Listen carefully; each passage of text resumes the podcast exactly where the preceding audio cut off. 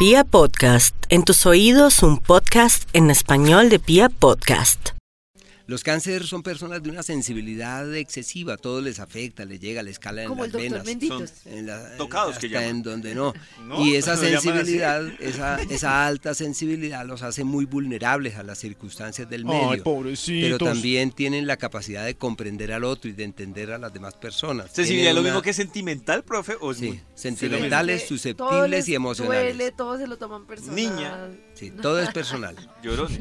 Todo es personal. Oiga. No, Oiga, ¿qué Pero pasa? Sinónimos, ¿Qué pasa con el doctor? no, yo estoy diciendo con el doctor, no con el profe. Ah, general. general. Sí, general. Ah, ok.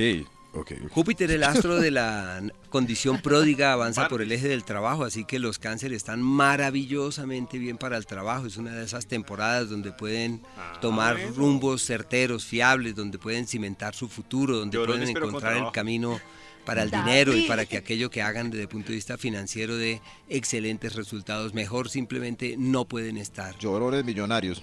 Ay, Ah, qué ¿cómo? cosa. No, no, no, estoy. Eso.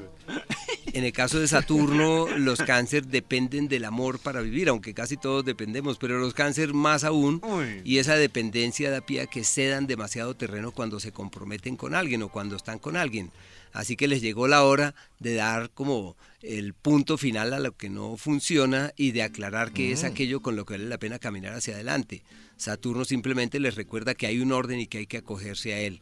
Ojo con lo que firman, con lo que se comprometan legalmente, porque Saturno avanza por ese espacio ahí. ejerciendo demasiadas presiones y como les cuesta decir que no, Ay. entonces puede que tengan algunas luchas sobre ese particular.